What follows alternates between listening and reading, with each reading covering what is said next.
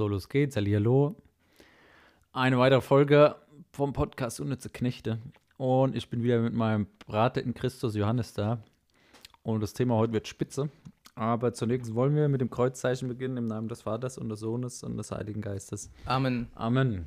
Nämlich das Thema heute ist Schule. Oh je. Jeder war auf der Schule, jeder hat es erlebt. Jeder kann was dazu sagen. Genau, und da haben wir gedacht, sagen wir auch mal was dazu. Und ja, wie fangen wir das an? Gibt positive Seiten von Schule, gibt negative Seiten von Schule, gibt bestimmt geistige Dimensionen von Schule, gibt so, äh, man lernt was äh, fürs Leben, man lernt was, äh, irgendwie, man lernt schreiben, man lernt rechnen, vielleicht lernt man auch was Handwerkliches, was Sportliches. Viele Sachen von Schule, ne? Ja, also ich musste jetzt spontan an, an, Corona denken, als das so angefangen hat und äh, Lockdown in der Schule und dann mussten die ganzen Kinder nach Hause. Und dann hieß es ja, die Eltern müssen sich drum kümmern. Und das, das fand ich ja schon irgendwie interessant, weil das hat sich ja irgendwie offenbart, dass von der Schule nicht viel hängen geblieben ist. Also die Grundrechenarten ja, Basic Deutsch, okay. Basic Deutsch, ne? Englisch lässt grüßen. Ja, Deutsch ist schwierig. Ich hatte ja mal Nachhilfe mhm. gegeben, Mathe-Nachhilfe. Mhm bei der Schülerhilfe. Und da gibt man sich für so Fächer, wird mal eingeschrieben. Hm. Und dann hatte ich mal einen Schüler, der eigentlich für Deutsch da war, aber bei mir jetzt irgendwie in den Matheunterricht kam und dann Deutschhausaufgaben machen wollte. Und der hat mir da Fragen gestellt. Und das war eigentlich, ich glaube, Hauptschule oder Realschule, Deutsch. Und ich hatte keine Ahnung, um was es da ging. So um Grammatikgedöns. Hatten wir auch irgendwie. Stark verdrängt. Ja, ich weiß gar nicht, ob wir das im Gymnasium hatten oder so, aber das waren wirklich so diepe Tiefe Fragen, mhm. wie irgendwie so grammatikalische Strukturen heißt, kein Plan. Ja, also Deutsch schwierig. Ja, also ähm, was ich da sagen wollte, ist irgendwie, die, dieser Rollenwechsel war halt da, ne? Eltern und, und Schüler und ähm, Lehrer, das waren irgendwie so getrennte Welten, die nur geringe Schnittmengen hatten.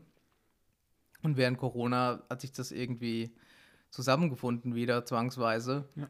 Und ich hatte den Eindruck, dass ganz viele überfordert waren mit der Situation und dass von dem eigentlichen Stoff, der in der Schule vorgekommen ist, nicht viel hängen geblieben ist. Mhm. Das finde ich eigentlich erschreckend, weil äh, es wird eigentlich ja immer gesagt, nicht für die Schule lernen wir, sondern fürs Leben. Scheinbar. Ist das nur Werbung dann? Ist das nur was? Werbung, ja, so ein Marketingspruch, ne? Aber ist es nicht bei vielen so? Ist das jetzt ein typisches Problem von der Schule oder ist es nicht, ich meine, wenn da, äh, weiß ich nicht, wenn du als Kind geschwommen bist, und, ah, aber dann kann man wahrscheinlich immer noch schwimmen oder so. Hm, was, es, nur, ist es nur bei der Schule so, dass man Sachen nicht mehr kann? Vielleicht. naja, gut, also wenn du ins Koma fällst, baut dein Körper Muskeln ab. Also das ist ja schon, schon so, dass du Sachen gebrauchen musst und was du halt nicht benutzt, das verlernst du schon irgendwo wieder. Ne? Ja, das ist ja, das, ist ja das, das Hauptding, ne? wenn man die Sachen nicht verwendet. Ich meine zum Beispiel Sprachen. In der Schule konnte man viele Sprachen sprechen. Jetzt kann ich eigentlich nur noch Englisch sprechen, weil Englisch ich halt äh, verwende im Alltag. Ne? Ja. Hochdeutsch und Englisch. Teilweise. Hochdeutsch, ich weiß gar nicht, ob ich Hochdeutsch kann. ja, wie kriegen wir das zusammen? Ist das ein Problem von der Schule wahrscheinlich schon? Oder vielleicht von der, nicht von der Schule selbst, sondern von der, äh, wie die Schule das umsetzt? Lernen vielleicht? Ja, also ich glaube, da sind ganz, ganz viele Probleme. Also, dass, dass die Schule erstmal ein Paralleluniversum ist, was relativ wenig jetzt mit deinem Alltag zu tun hat. Beziehungsweise dein Alltag als Schüler ist ja Schule. Was gibt ja nichts daneben, ne? Also gibt ja nicht zwei Welten, die du irgendwie miteinander verschränkst, sondern das ist eigentlich nur eine Welt. Und äh, da findest du halt relativ wenig, was du gebrauchen kannst. Mhm. Ja, also auch wenn du jetzt, keine Ahnung, Mathe lernst, äh, ein paar Sachen, okay, Prozentrechnung sehe ich noch ein. Aber wenn du jetzt ankommst mit äh, Integralen und, äh, keine Ahnung, analytischer Geometrie, da bist du jetzt nicht mehr so lebenspraktisch. Und die wenigsten Leute werden für ihre, keine Ahnung, ihr Haushaltsbuch äh, Vektoren und Kreuzprodukte äh, benötigen. Mhm. Ich, es gab irgendwie mal an der Uni, da gab es Mathematik, konnte man sich einschreiben oder angewandte Mathematik. Das fand ich immer ja. interessant, dass es da so einen Unterschied gab. Theoretische und angewandte. Weil das eine hat, hat sich irgendwie interessanter mhm. angehört als das andere. Ich fand, angewandte Mathematik hat sich interessanter angehört, ja. Mhm. Also man lernt mhm. Sachen, die gar nichts mit der Praxis zu tun haben. Das würde ich rückwirkend auf jeden Fall auch sagen. Und ich kann mich auch noch daran erinnern, ganz oft im Unterricht äh, hat es irgendein Schüler immer früher oder später mal auf den Tisch gebracht vor dem Lehrer, hat sich Mhm. gemeldet, hat gesagt, für was machen wir hier eigentlich den ganzen Scheiß? Ich weiß überhaupt gar nicht mehr, um was es geht. Jetzt sind wir so tief in irgendeiner Nische abgerutscht. Hm. Äh, für was machen wir das einfach, ne? Und es war interessant, dass das immer mal jemand anders gesagt hat, im Bezug auf andere Themen so, ne? Also scheinbar hat auch jeder Schüler für sich da irgendwie einen anderen Grenzbereich gehabt, der manchmal irgendwie an Absurdität dann überschritten war oder halt eben nicht so. Ja, also das ähm, ist, glaube ich, auch das Grundproblem von Schule. Ähm, Dann heißt, oh, hier, der Schüler ist schwach oder der hat nichts drauf oder wie auch immer. Und dann kommt er an und erzählt einem quasi von, von allen ähm, äh, 18 Bundesligamannschaften den ganzen Kader von jeder Mannschaft. Also scheinbar passt in dessen Hirn doch jede Menge rein. Hm. Äh, der Unterschied ist halt, der hat Bock auf Fußball, aber halt nicht auf, keine Ahnung, Nomenklatur der Fische. Ist, halt, ist halt so dieser Unterschied. Und da dieses, dieses praktische Interesse, ne, das, das fehlt, glaube ich. Wenn man das hat, dann lernt man von alleine eigentlich. Das macht der Mensch automatisch. Und ich glaube, in anderer Hinsicht ist das auch problematisch, weil wir erleben ja die Welt nicht mehr direkt, sondern irgendwie nur vermittelt aus dem Lehrbuch, von der Tafel, irgendwie. Von irgendwelchen Materialien, Im die man, die man hat, ne? aber nicht mehr selbst. Äh, es ist halt ein Unterschied, ob du ähm, einen Maßstab erklärst an der Tafel oder ob du mit Kindern rausgehst und mit, einem, mit Kreide in der Hand und unterschiedliche Längen auf die Straße zeichnest. Und die sollen das mal ablaufen und sowas. Ne? Also dieses, dieses räumliche, visuelle, ähm, das spielt ja eine große Rolle. Und, und das ist ja sogar noch ein abstraktes Konzept. Ich meine, wenn du jetzt eine Pflanze nimmst, dann äh, ist das ja nochmal was anderes, ob du ein Bild davon siehst oder ob du die Pflanze in der Hand hast, an ihr riechst und irgendwas machst. Das ist natürlich der Grundstein für das, was wir in, der, in den ersten Folgen besprochen haben, die Entleiblichung von, dem, von der Erwachsenenwelt sozusagen, von Mhm, der Arbeitswelt, die wir genau. gesprochen haben. Wenn du das in deiner wichtigsten Phase, in der Lernphase als Kind halt schon diese Distanz aufbaust, ne, ist es ja klar, dass es sich in der Erwachs- Erwachsenenwelt auch irgendwie so manifestiert. Ne? Keiner will dann mehr was anpacken, keiner kann auch mehr was anpacken, alle können es nur noch am Schreibtisch in Abstraktionen irgendwie arbeiten. Ne? Das na, jetzt konkrete Ja, und es ist ja so ein Optimierungsproblem. Ne? Also der Mensch ist, will halt effizient sein und dann optimiert er sein Verhalten auf ein bestimmtes Ziel hin und in der Schule werden halt bestimmte Ziele vorgegeben und er optimiert sein Verhalten darauf hin. Das heißt, was ist dieses Optimieren? Ja, man ist in der Lage, einen Wikipedia-Artikel sachgemäß äh, ja, rauszusuchen und zu lesen. Ich weiß noch genau, in der Uni, im Master ging es wirklich nur noch darum, einfach die Schlüsselwörter in der Klausur zu nennen. Äh, man hatte jetzt schon ein paar äh, Jahre Uni hinter sich und man wusste genau, wie sozusagen sich so eine Klausur aufbauen könnte. Und die Vorlesungen, die waren zum Schluss so langweilig, dass ich auch nur noch dahin optimiert habe, halt äh, diese Klausur zu bestehen. Ne? Und da ging es gar nicht mehr um das, um das Thema selbst oder um was zu lernen, sondern wie du gesagt hast, war einfach Optimierung. Ich glaube, man optimiert ja auch insbesondere dahingegen, wenn man auf was keinen Bock hat, wenn wir so wenig wie möglich damit zu tun haben. Ne? Ja, ja, genau, genau so ist es. Ja, und das, das sind diese, diese Zeiten, wo man dann äh, weiß, wo etwas steht und denkt, dadurch, dass ich weiß, wo etwas ist, könnte ich das. Aber das stimmt überhaupt nicht. Und es bleibt eben in diesem theoretischen, in diesem abstrakten. Die, die äh, Übung fehlt ja. Die Übung ist das Zentrum von Schule also, oder von Lernprozessen überhaupt. Also ohne Übung gibt es gar nichts. Und Übung heißt ja nicht einmal, zweimal, fünfmal, zehnmal, sondern hundertmal. Da fängt es langsam an. Man hat geübt. Ja, meine Lieblingsanalogie ist ja immer der Sport, ne? Ja. weil der Sport so erfrischend ehrlich noch ist. Und da ist es genauso. Du kannst keinen Basketball in den Kopf werfen, indem du dir ein Lehrbuch anguckst und äh, dann ein anderes Lehrbuch anguckst und dann nochmal auf dem Papier aufmalst, wie der Ball von dem Spieler. Ne? Da malst du dann so fünf Bilder. Ball in der Hand, Ball in der Luft, Ball berührt den Ring oder so. Ne? Sondern wie gesagt hast, damit du nachts aufstehen kannst, einen Ball in die Hand gedrückt hast, hat unser Trainer immer gesagt. Freiwürfe musst du mitten in der Nacht, musst du aus dem Bett geholt werden können und dann musst du, weiß ich nicht, sieben von zehn oder so werfen. Musst du das, weiß ich nicht, 50.000 Mal werfen, bevor du annähernd einen Flow drin hast oder so. Und du kannst, es funktioniert auch nicht mit weniger. Es funktioniert nur durch Üben äh, und alle Variationen davon. Ne? Ja. Mhm, Genau, und das kommt in der Schule, glaube ich, viel zu kurz. Ähm, das ist so ein, ein Riesenproblem. Ähm, man muss Sachen viel, viel öfters machen. Und dann äh, scheitert es nämlich bei dieser äh, Anwendungsebene. Das ist ja auch immer interessant. Also ich, das ist das, was ich in Mathe da immer sehe bei, bei Nachhilfeschülern. Die äh, können dann die Aufgabe äh, reproduzieren, die im Lehrbuch steht. Aber sobald diese Anwendungsebene kommt, Sachtext, Sachaufgabe, ähm, keine Chance. Fehlt vollkommen dieser Transfer. Ja, das Mathematisieren von der Welt, ne? Ja. Ich habe ja auch oft Mathe-Nachhilfe gegeben, wie ich gesagt habe, das habe ich auch immer beobachtet. Ich habe das ja das Negationsprinzip genannt, hatte ich ja schon mal erzählt. Mhm. Äh, kann ich ja hier mal kurz äh, äh, placken, sozusagen. Und ich hatte immer festgestellt, äh, das Mathebuch, das basiert halt immer auf Positivbeispielen. Ne? Die Funktion sieht so aus, so sehen Variationen von der Funktion aus. Mit der Funktion kannst du das und das machen. Und wie du gesagt hast, die Schüler, die konnten immer entweder alles oder einen Bruchteil davon äh, wieder produzieren. Irgendwie so. Sobald aber eine Variation reinkam, die die noch nicht gesehen haben, wie zum Beispiel, äh, ab wann ist denn eine Exponentialfunktion keine Exponentialfunktion mehr so, ne? Haben die das nicht hingekriegt? Und das ist auch so ein typisches Problem jetzt von dem Matheunterricht gewesen halt.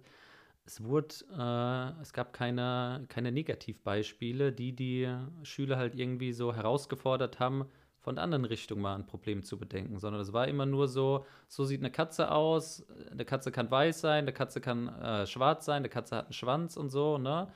Und es ist jetzt die Frage, wann ist es denn keine Katze mehr so, ne? Und das ist, diese, diese Frage war zum Beispiel richtig schwer. Genau, das war irgendwie das, hatte ich Negationsprinzip genannt. Das kommt da auch viel zu kurz, obwohl das was sehr Spannendes in der Mathematik ist, halt äh, irgendeine Aussage zu verneinen und dann darauf einen Beweis zu führen. Das gibt es ja als äh, Beweis durch Widerspruch. Ja, genau, Beweis durch Widerspruch. Und das Interessante ist ja, manche Sätze kannst du nur über diesen Beweis äh, sinnvoll überhaupt äh, beweisen, weil das in die andere Richtung irgendwie zu komplex wäre. Ne? Ja. Ja, das Interessante dabei ist, dass derjenige, der dieses ähm, Negieren macht, also nicht von der Aufgabe zur Welt kommt, sondern von der Welt zur Aufgabe, dass derjenige ja rasiert wird in der Schule. Das ist ja nicht gewollt und je älter man wird, desto schlimmer wird es. Also in der, an der Universität kannst du das erst recht nicht machen. Da gibt es ja noch mehr Druck, konform mhm. zu sein mit den Dingen. Und ähm, das sieht man dann in diesen empirischen Wissenschaften, die mit Statistik zu tun haben, die der Meinung sind, die ganze Welt besteht aus äh, Gaußscher Glockenkurve und Normalverteilung. Ja, so ist es halt nicht. Ne? Also wer sich dafür interessiert, Nassim Taleb hat darüber viel geschrieben und der sagt, das ist absoluter Bullshit, was da eigentlich passiert aus statistischer Sicht. Ne? Und man kann fast alle Studien, die auf, auf solchen statistischen Annahmen berufen, getrost in die Tonne kloppen.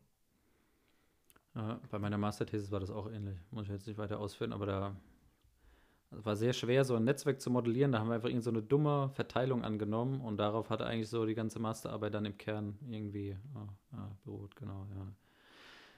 Ja, mein Gedanke war ja eher so, ein Kind merkt erst, dass eine Platte heiß ist, wenn es halt auch mal dran fasst. Das war eher so auch so mein Gedanke dahingegen. So, ne? Die Eltern können hundertmal sagen, äh, fass nicht auf die heiße Herdplatte, aber jeder hat auf die heiße Herdplatte mal gefasst, ne? Und äh, nur dann merkt man es auch irgendwie. Also, äh, ja, weiß auch nicht mehr genau. Hm. Ja, also in, in dem Fall ist ja die Sache selbst, ne? also die Erfahrung ist das, was einen, einen lehrt. Ne? Das ist sowieso immer so, Lernen durch Erfahrung. Und das setzt voraus, dass man die Bereitschaft hat, selber Erfahrung zu machen. Ne? Also ich auch spontan gefragt habe, äh, wenn die Lehrer nichts drauf haben, ohne jetzt das irgendwie direkt allgemein unterstellen zu wollen, wie, wie kann das dann überhaupt kommen, dass man mit der Praxis Erfahrung hat? Ne? Weil äh, ich hatte ja auch ein bisschen Lehramt am Anfang studiert, weil ich ja Lehrer werden wollte. Und die Lehrerausbildung ist ja auch eine rein akademische Ausbildung von der, von der fachlichen Seite her. Ne? Und dann hast du noch den Referendariat, wo du halt praktisch mit Schülern halt äh, ja, zu tun hast ne? und auch Feedback bekommst von Lehrerausbildern. Aber das fachliche Ding, das ist ja wieder so ein. Äh, es gibt ja gar kein Fach, was du in der Schule lehrst, was du nicht vorher an der Uni studiert haben musstest. Ne? Und wenn du an der Uni nur hohe Mathematik hast, so, wie, wie kommst du dann überhaupt zu so, wie wirst du überhaupt so ein praktischer Lehrer dann, der sowas veranschaulichen kann? Auch schwierig, oder? Ja, das ist maximal schwierig, ne? Also das geht ja nur durch Eigeninitiative und persönliches Engagement, ne? Also Das ist der, der Informatiker, der hat es vielleicht noch am leichtesten da, weil er selber am PC sitzt und sein Zeug macht, weil er sich irgendeine, keine Ahnung, ein Arduino-Board sich besorgt und denkt, Mensch, damit muss ich doch was machen. Oder der, keine Ahnung, seine Wetterstation baut und dann äh, mit Sensoren umgeht und über ein Python-Skript irgendwas da macht. Also der hat da praktische Anwendungsmöglichkeiten oder Smart Home irgendwas, hat äh, Überwachungskameras irgendwo installiert und dann so was gemacht, dass er das am Handy sehen kann. Also er hat da einen Umgang mit, er kennt kon konkrete Probleme und weiß, wie man die löst, weil ähm, er das Problem hat. Also dieses problemlösende Verfahren ist ja ganz wichtig. Ähm, und so hat das ja, funktioniert das ja auch mit Googlen eigentlich. Der, der erfolgreiche Mensch weiß, wie er googelt, weil die meisten Probleme wurden schon gelöst und man muss lernen, wie sie gelöst wurden. Aber derjenige, der nur von der Theorie herkommt, der hat eigentlich keine Chance und der lebt ja auch irgendwie in so einer Art virtuellen Welt. Und ist derjenige, der dann, keine Ahnung, physikalische Gesetze äh, kennt, keine Ahnung, irgendwas so Elektrotechnikmäßiges, Elektro, ähm, ja, und, und weiß, wie da Ladungen hin und her geschoben werden und, und sowas, aber er kann es nicht anwenden, weil er es nicht macht. Und wenn er ein Problem mit seinem Haus hat, irgendwie mit Strom, dann holt er sowieso einen Elektriker bei. Ja, wie sie den Wald schallt, so schallt hinaus. Ne? Wenn du das bei der Uni halt nie gemacht hast.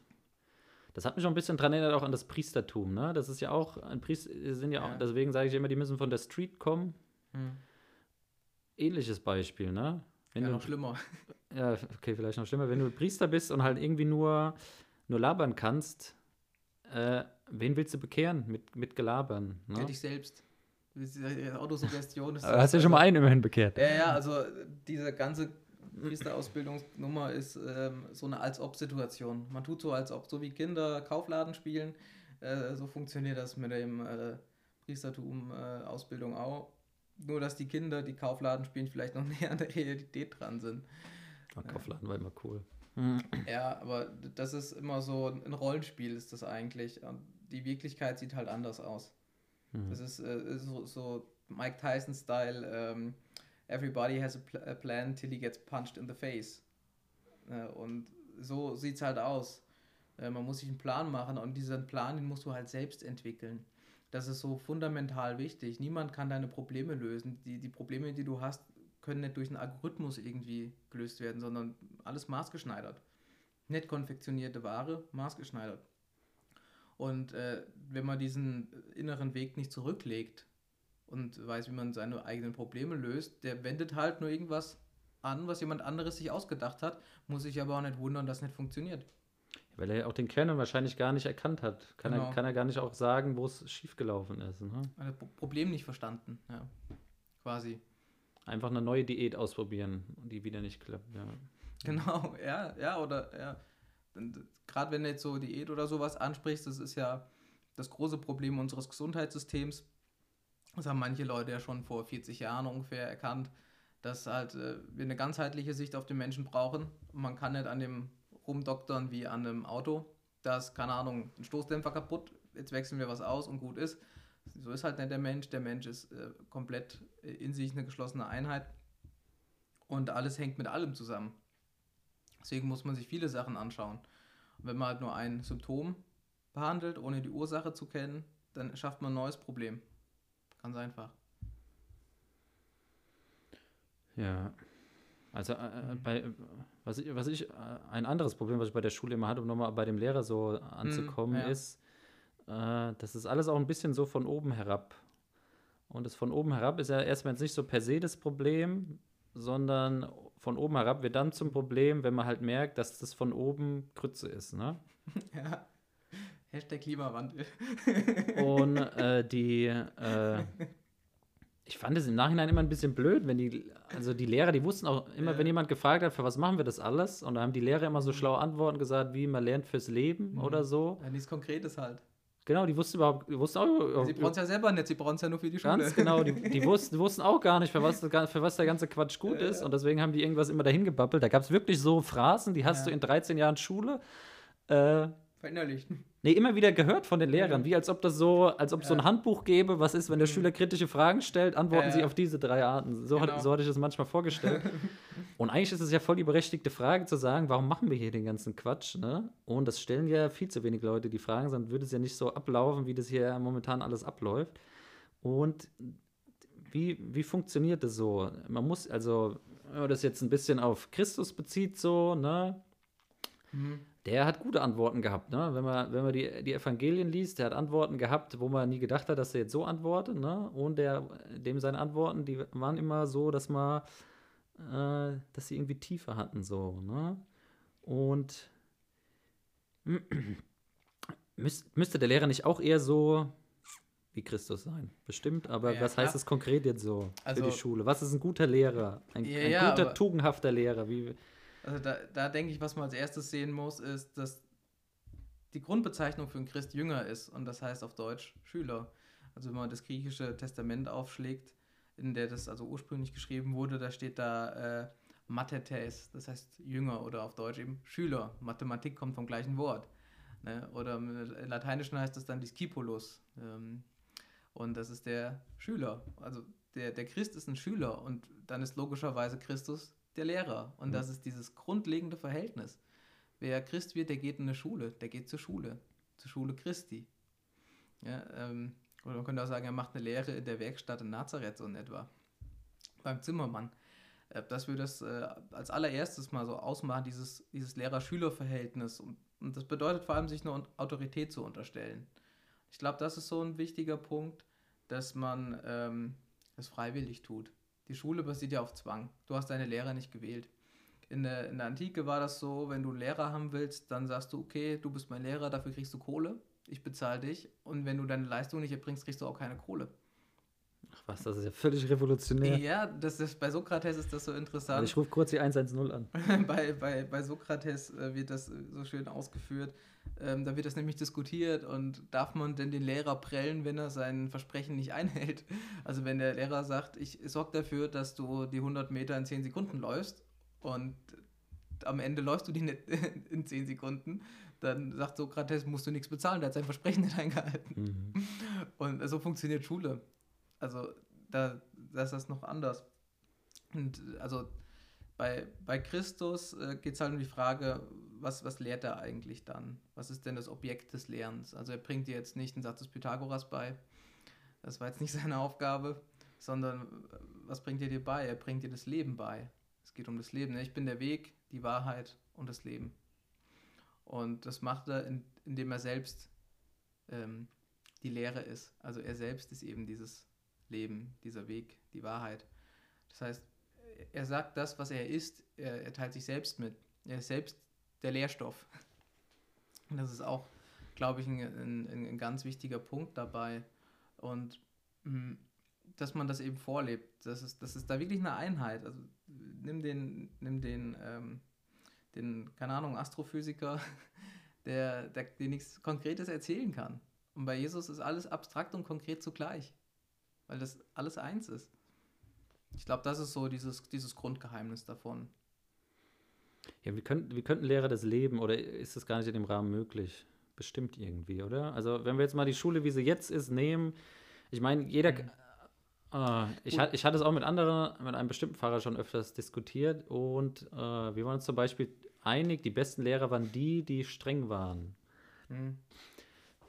Äh, war jetzt bei mir so und war bei ihm in seiner Kindheit so. Und äh, da habe ich mich gefragt, warum das eigentlich so ist. Und rückwirkend konnte ich irgendwie sagen, der hat halt seine Sache so ernst genommen. Das war was, was eine unglaubliche Relevanz da hatte. Ne? Ihm war das wichtig. Äh,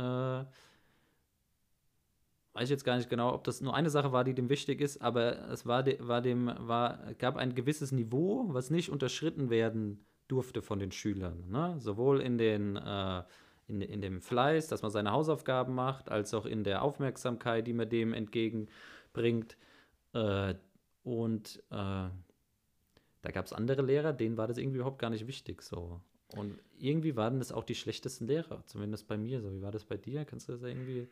Ja, ja, das würde ich auch so äh, unterschreiben. Ne? Ähm, ich würde es mit dem, mit dem Satz sagen, die, die Ehre des Lehrers ist der Schüler. Also am Schüler erkennst du den Lehrer, nicht am Lehrer erkennst du den Schüler. Mhm. Also je besser der Schüler ist, desto besser ist auch der Lehrer. Ne? Und das Ziel des Lehrers muss sein, dass der Schüler groß wird. Nicht, dass er selber groß ist. Ne? Er muss nicht raushängen lassen, dass es kann.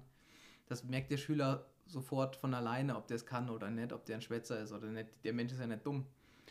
Ja, genau, ja. Und ähm, ich glaube, Also nur kurz den Punkt, den finde ich wichtig. Die, das, also, oder für, du erst fertig, dann. Ich, glaube, meine, meine geht in eine andere, anderes Rabbit Hole, ja. Ähm, ja, also ich, ich, ich glaube, das ist so äh, dies, dieser zentrale Punkt, dass der Lehrer sich selbst versteht im Hinblick auf den Schüler. Ich glaube, das ist so äh, dieses Kernstück und er hat die Erfahrung, er hat den Wissensvorsprung.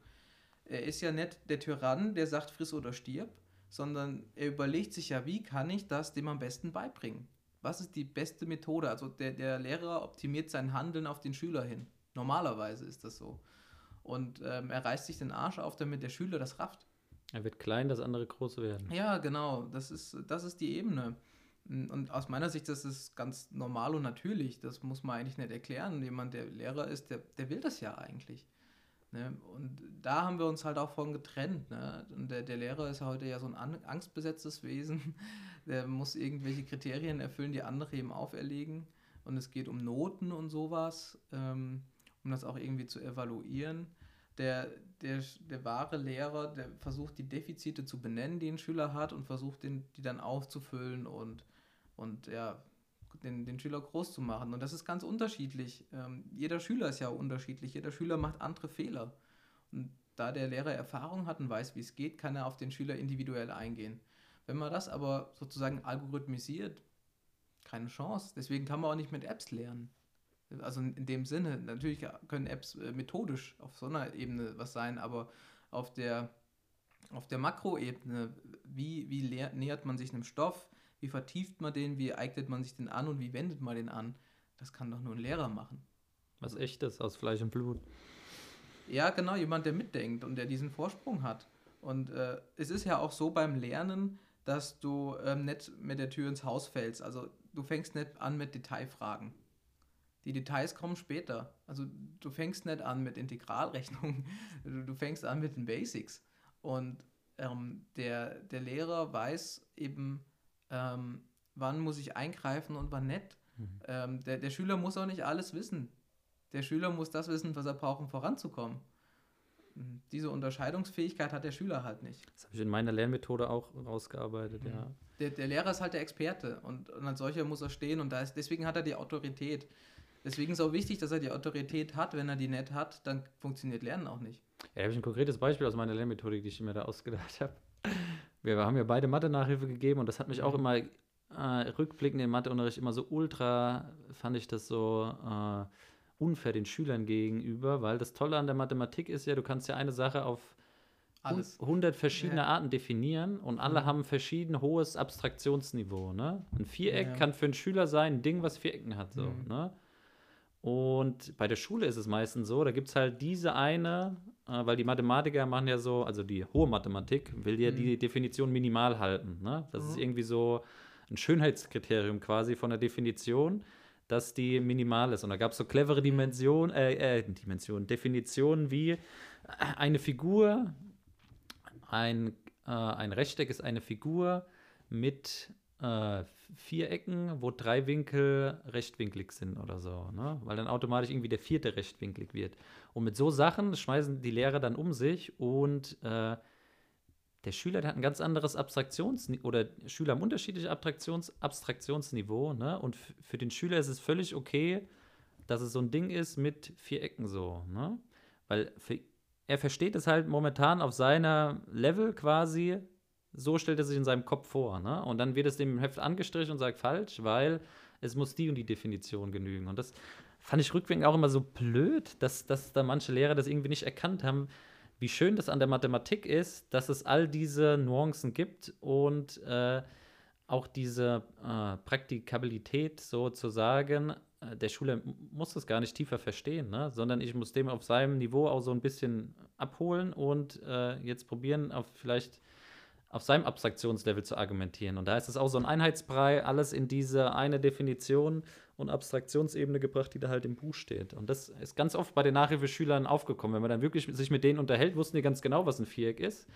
Aber es war halt nicht äh, die Minimaldefinition, die im Buch zu finden war. Ja, genau. Ja, da gibt es schon, schon krasse Sachen, also was, was so ähnlich ist und in die Richtung geht.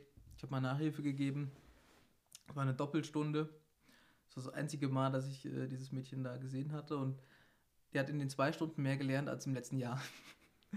Weil die, die wusste nicht, äh, was es bedeutet, wenn du in einem Koordinatensystem einen Punkt bekommst. Also, keine Ahnung, 0-4 oder so oder 3-2. Die wussten nicht, was sie damit anfangen sollte. Und deswegen hat sie quasi das ganze Schuljahr einfach nur auswendig gelernt und irgendwas wiederholt, ohne es zu verstehen. Dann habe ich ihr einfach erklärt, wie das Koordinatensystem funktioniert. Da gab es einen Aha-Effekt nach dem anderen und plötzlich war die auf dem Stand wie alle anderen. Ja, krass.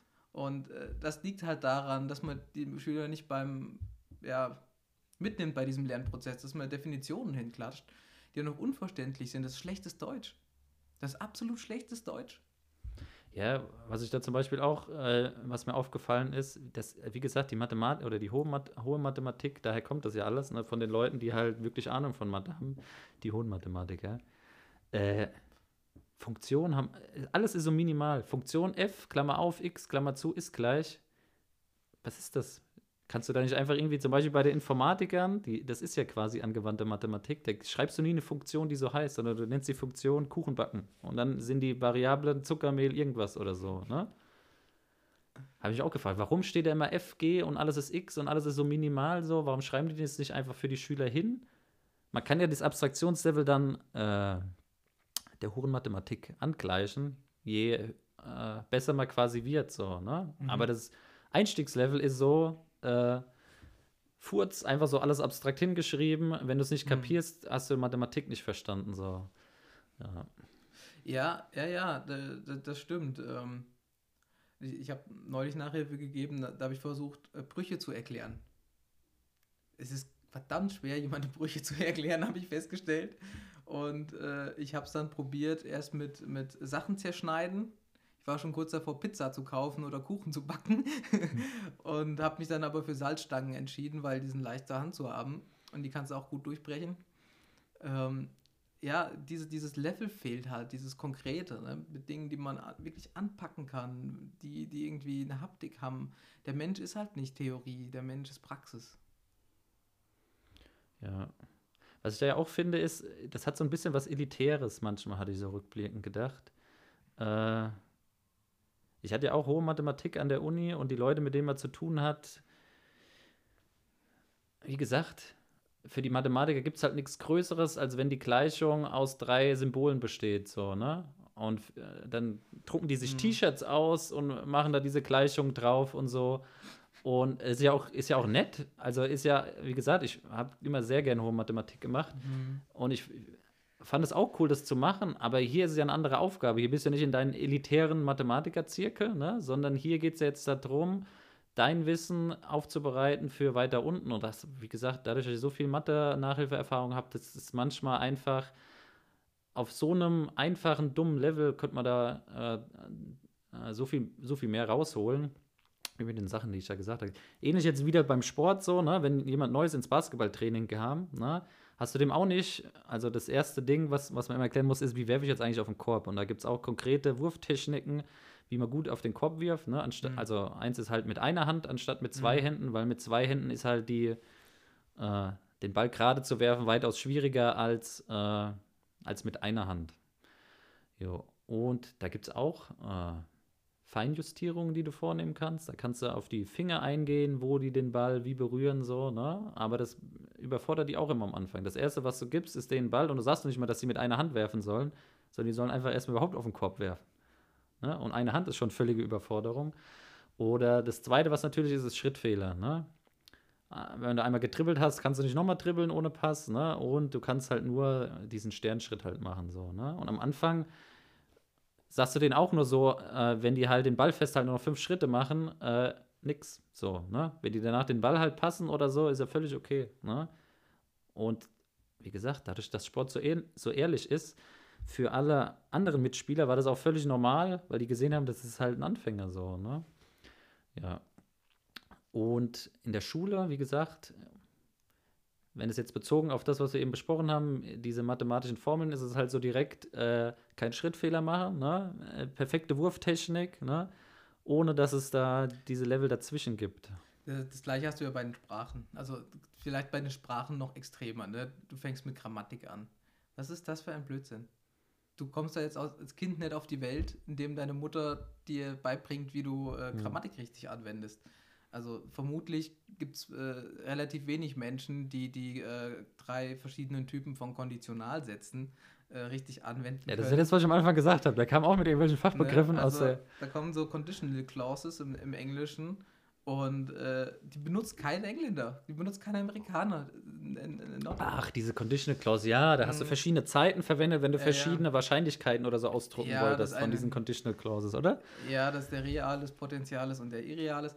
Aber ähm, das, das lernst du alles äh, irgendwann anders, wenn du wirklich da tief einsteigen willst. Äh, aber die, die, praktische Fähigkeit besteht ja darin, dass du zum Bäcker gehst und Brötchen kaufst. Ja, in der Sprache. Du ne? schreibst ja keine Briefe in anderen du, Sprachen. Ja, oder da, da gibt es auch ein lustiges Beispiel. Da hat man eine Arbeit mit, du bist in den USA in ein, auf einer Farm und willst deinen Eltern einen Brief schreiben. Und einer so, darf ich den noch auf Deutsch schreiben? ich meine, meinen Eltern schreibe ich einen Brief auf Deutsch.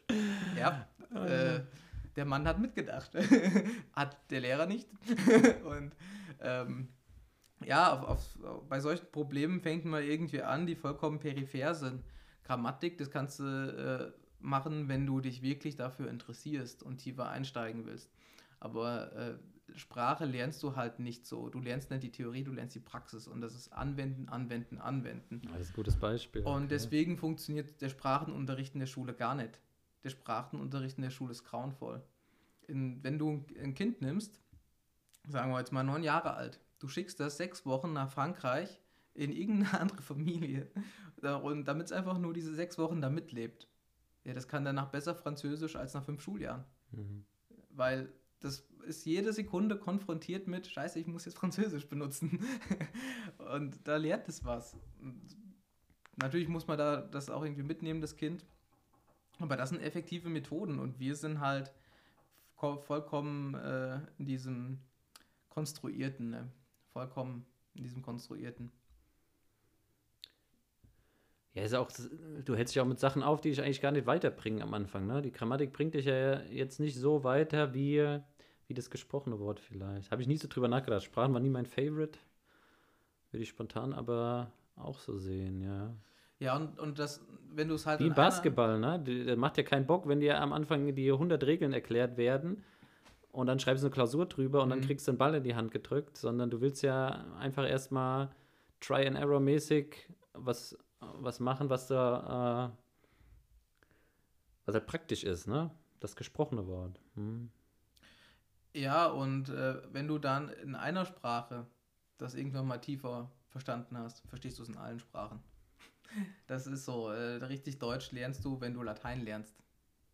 Weil die Lateiner wissen ganz genau, wie du präzise formulierst. Und wenn du das kannst, dann verstehst du jeden deutschen Satz. Du verstehst es auch auf Griechisch. Das ist dann alles kein Thema. Aber braucht das auch jemand? Ist, ist, das, ist das wichtig für unser Leben? Weiß ich nicht. Sehe ich nicht so. Es gibt ein paar Basics, das glaube ich schon. Aber ähm, man muss das von der Praxis her gestalten, nicht von der Theorie.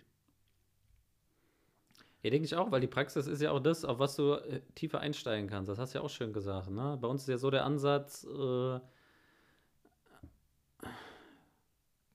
ja, ich mache vielleicht ein Beispiel, damit es nochmal konkreter wird. Ja, ich habe es also, ich, ich mir so gedacht, ja. so, äh, dadurch, dass wir so viel Theorie haben, äh, oder auch bei der Uni, da wirst, wirst du irgendwie, ist, ist ja die Idee auch manchmal, dass du so ein Fachidiot wirst, ne? dass du so viel Theorie hast und eigentlich gar nicht so äh, praktisches machen kannst. Und wie bei den Sprachen in der Schule oder so, das, ich kann ja auch keine Sprache mehr sprechen, ne? weil wir uns vielleicht mhm. irgendwie zu viel mit anderem Gedöns aufgehalten haben oder so, oder weil ich es einfach halt nicht gesprochen habe, kein Interesse da mal hatte, so. Aber die, vielleicht hat die Schule ja auch einfach den falschen Anspruch, ne? Wenn du, wenn du da ja. von der Schule kommst und halt ein Praktiker bist, kannst du immer noch, wenn dich irgendwas interessiert, irgendwo ein Fachidiot werden, so, ne? Aber bei der Schule äh, probiert, wird es ja nicht probiert, irgendwie so aus allen irgendwie so Nischen Fachidiote zu machen oder so? Ja, ich, ich, ich habe eher den Eindruck, dass das halt pädagogische Konzepte sind, die ziemlich alt sind hm. ähm, und die äh, aus einem völlig anderen Kontext kommen, die man aber nicht hinterfragt hat, wirklich. Also gerade bei den Sprachen habe ich da den Eindruck, da kann man nicht so wirklich ausbrechen draus. Man versucht das irgendwie, aber das klappt nicht. Also ein Beispiel wäre jetzt die Vokabel lernen. Ja, sowas wie Englisch-Vokabeln. Oh und äh, dann hast du so ein, so ein Wort wie Fenster, Window und das steht dann in deinem Vokabelheft. Und dann schreibst du es auf Karteikarten oder sowas und hast da irgendwie so Memo-Systeme. Das ist völliger Bullshit. Weil du brauchst nicht äh, das Schriftbild, was du dir einprägst. Du brauchst auch nicht den Wortlaut, den du dir einprägst, sondern du brauchst den Gegenstand. Also was wäre sinnvoller? Du nimmst ein Post-it, schreibst Window drauf und klebst es ans Fenster. Hm. Und sagst, ähm, I open the window oder sowas. This is a window. open the window, please. äh, ja, das wäre viel sinnvoller, weil du hast da etwas, was man Pragmatik nennt. Ne? Du hast diesen praktischen Zusammenhang. Und wenn du den hast, dann lernst du das automatisch und, und beiläufig. Aber wenn du das nicht hast, kannst du machen, was du willst. Du lernst es nicht. Das ist eine Gewalttat. Ja, das ist ja das, was ich eher gemeint habe. Vielleicht war das mit Fachidioten schlecht beschrieben, so, aber da gab ja auch mal irgendwie.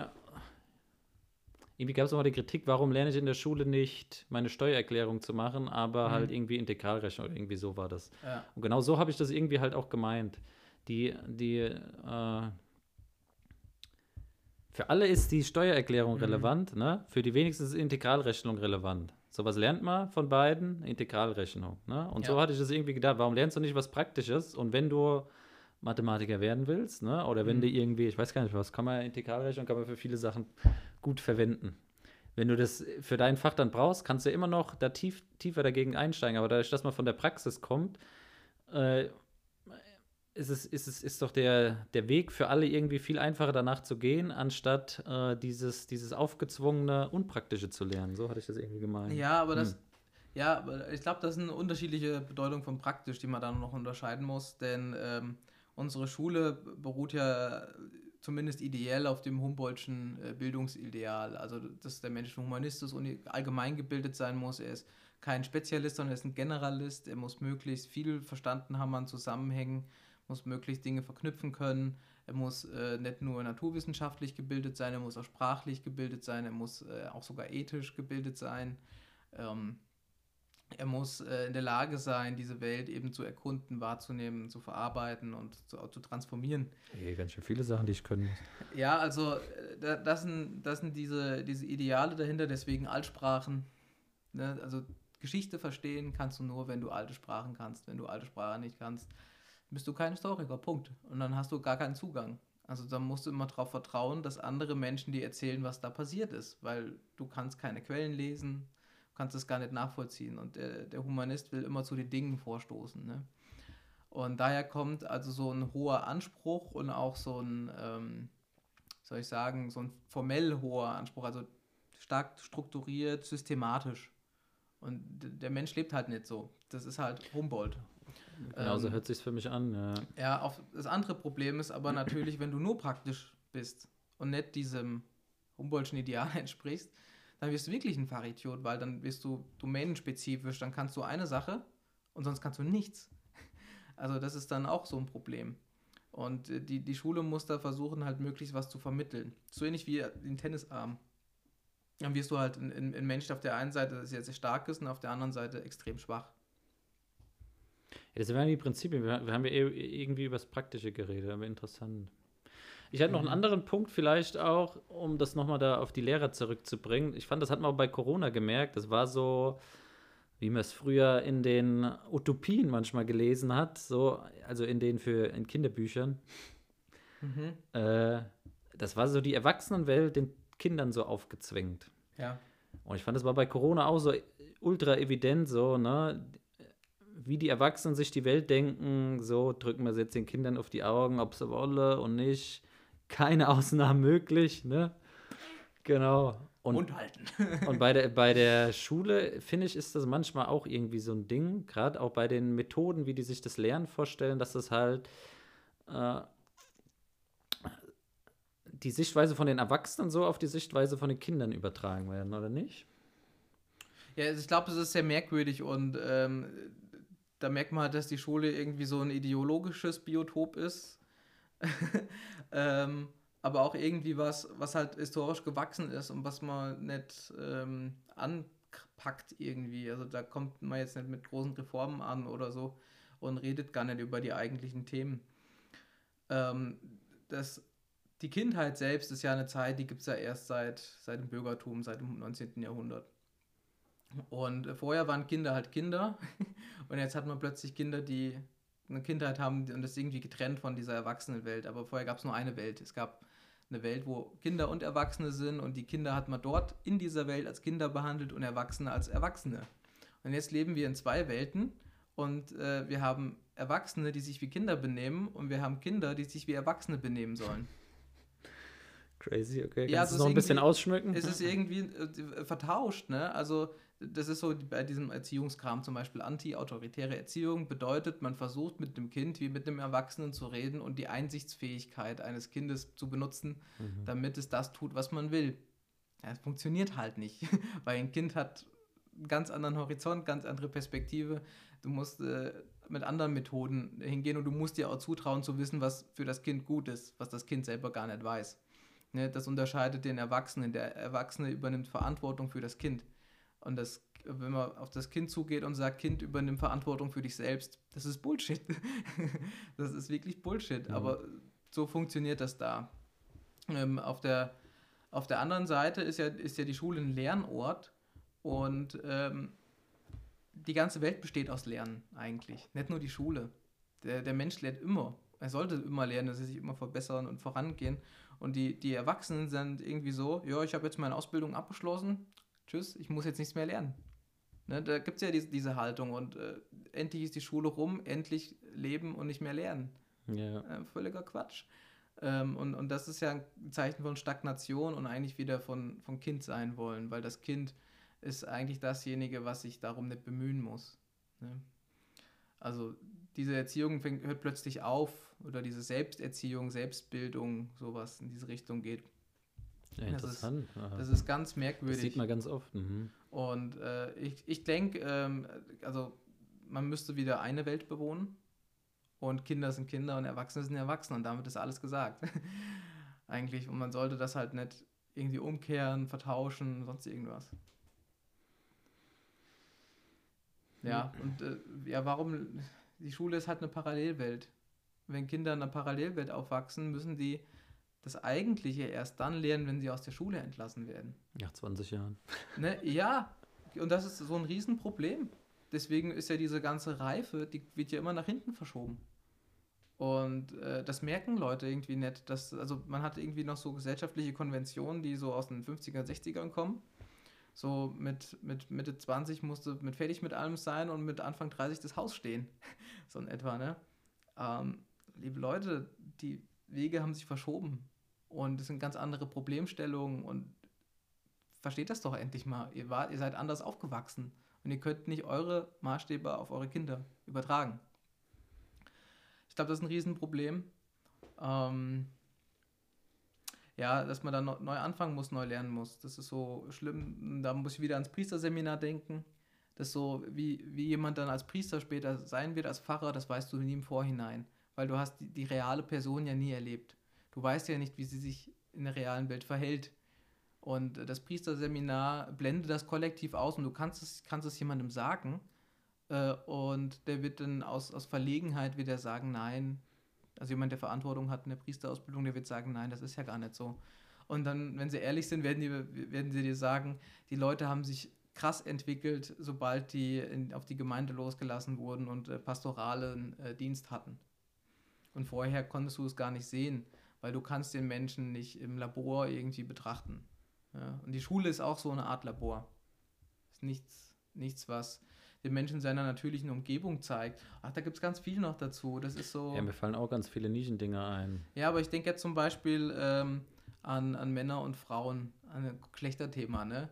Es gibt halt so eine Zeit, wo Männer und Frauen, also Jungs und Mädels, plötzlich anfangen, nicht mehr in gemischten Gruppen zu sein, sondern die sind unter sich.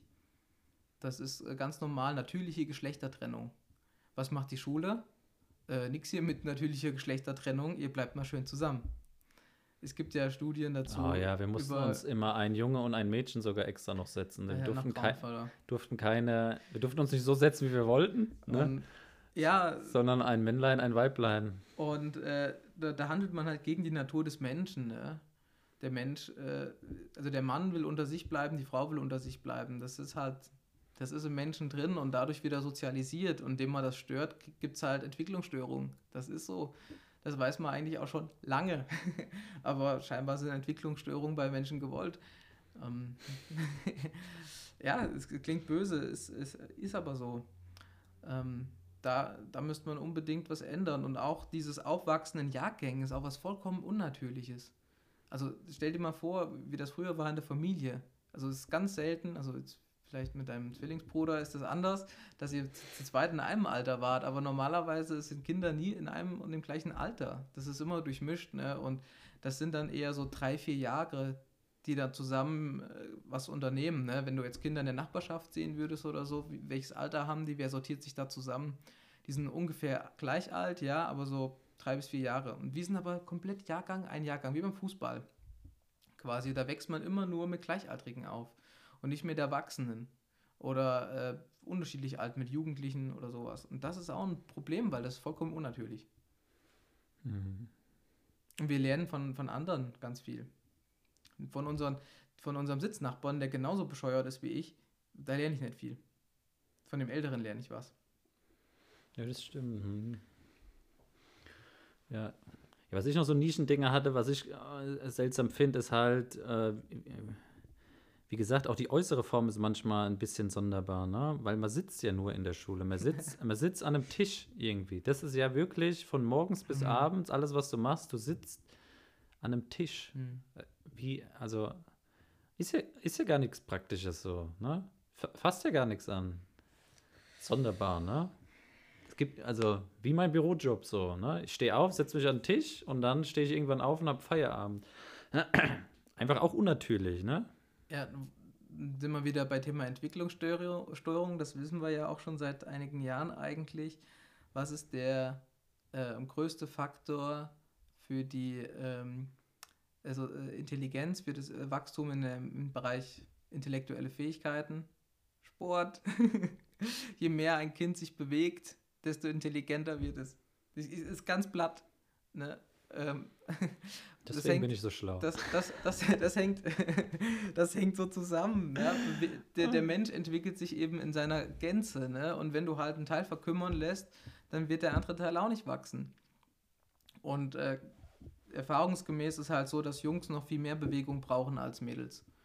Und dass man, dass man dann äh, Jungs quasi einpfercht, da in, in irgendein so ein Stuhl-Tisch-System, ja. so ein Käfig da, so Massenkinderhaltung. Das ist vollkommen menschenfeindlich. Ähm, und dann, wenn die dann dagegen rebellieren, weil das ist ja eigentlich eine, eine Vergewaltigung, dann sagt man ja, du hast ADS oder ADHS. Musst du Drogen nehmen. Musst du Drogen nehmen. Also, das, manche Probleme, also bin ich schon überzeugt, könnte man lösen, indem man einfach äh, mal mit einem Kind äh, 10 Kilometer wandert. Danach ist ausgepowert. also jemand, der viel Kraft hat, den muss man leer laufen lassen. Und wenn, wenn der Akku leer ist, dann ist der auch wieder ruhig. Aber jemand, also bedürfnisorientiert das sein. Und das macht die Schule halt nicht. Die nimmt gar nicht wahr, dass Kinder unterschiedlich sind. Und äh, gerade diese Sportdimension ist so grauenvoll. Hm. Ja, wie gesagt, da gibt es noch viele, wir müssen ja nicht alle Nischen irgendwie bequatschen. Mhm. Aber so mhm. Sachen wie halt den ganzen Tag sitzen, ne? Sonderbar irgendwie. Warum dauert das 13 Jahre? Wieso so lang? Gut, weil das so ineffizient ist.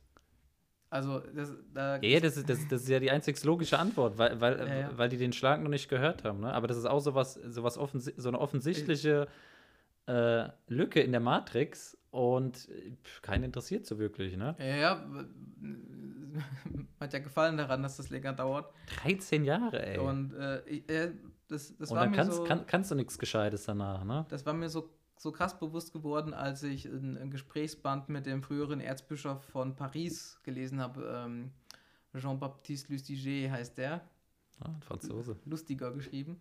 Das ist ein ähm, polnischstämmiger Jude gewesen.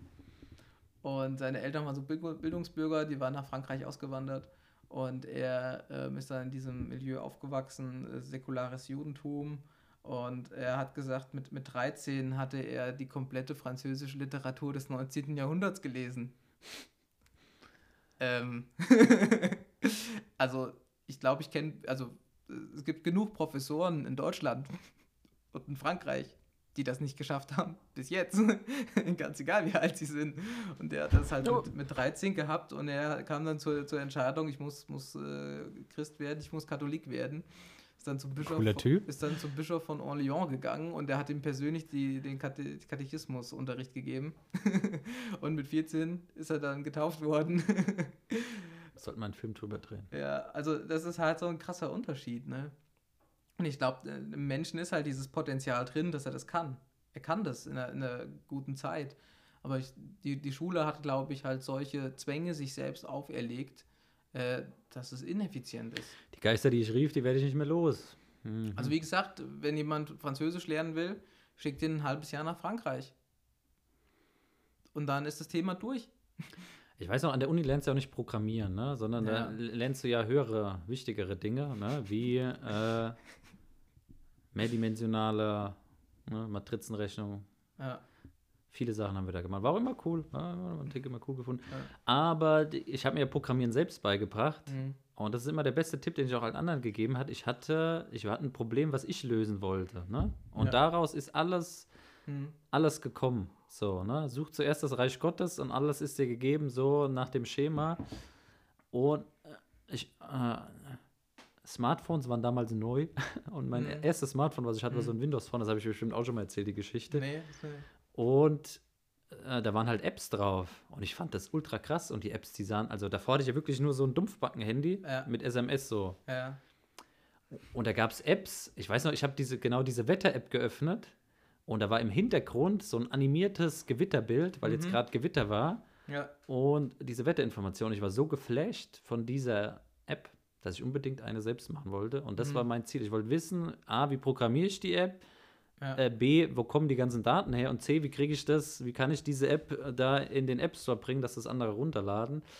Und das ist auch so was unglaublich Cooles an der Informatik, wenn du dir so ein Problem gefunden hast, äh, dann ist es dieses natürliche Lernen, weil äh, du willst so das erste Problem lösen, so App programmieren. So, jetzt musst du dir erstmal, wie äh, programmiere ich jetzt eine App für diese Mhm. Plattform? Das Ja. erste Challenge, die du machen musst, so, ne? Und dann kommen da, du musst Web-Requests machen, keine Ahnung, wie man Web-Requests macht, du musst irgendwo eine Datenbank halten, keine Ahnung, wo man die Datenbank hält. Du musst irgendwo die, äh, die Informationen herholen und so 100.000 äh, Stufen, die du erst Mhm. hochgehen musst, bis du dann bei dem letzten, Enden, letzten endlichen Ziel bei der App angekommen bist. Und das Coole daran ist, wenn das aus deiner eigenen Motivation stammt, ist jede Stufe saugeil Hm. zu gehen. So. Alles, alles was, wenn, wenn, ich, wenn ich jetzt eine Vorlesung über Datenbank hören würde, würde ich gähnend vor Langeweile. Ne?